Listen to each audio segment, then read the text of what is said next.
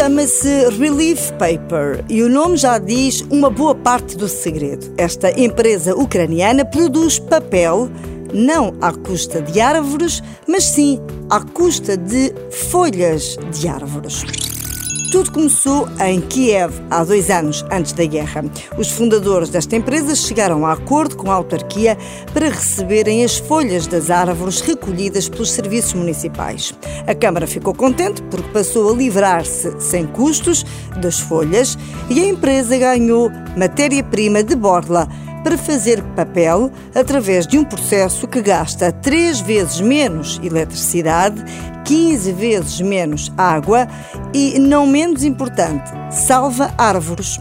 Segundo as contas da empresa, para fazer uma tonelada de pasta de papel é preciso cortar 17 árvores. A Relief Paper faz essa mesma tonelada de papel usando um pouco mais de duas toneladas de folhas. E se está a pensar se haverá folhas suficientes para fazer papel, fique a saber que a empresa já consegue produzir 100 mil toneladas de papel.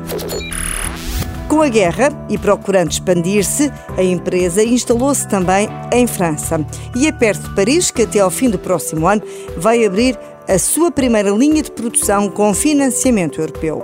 Mas não ficam por aqui. Já têm financiamento para abrir mais duas linhas e Portugal pode vir a acolher uma delas. Portugal faz parte da lista de mais de 20 países clientes da empresa e, se quiser, também pode encomendar.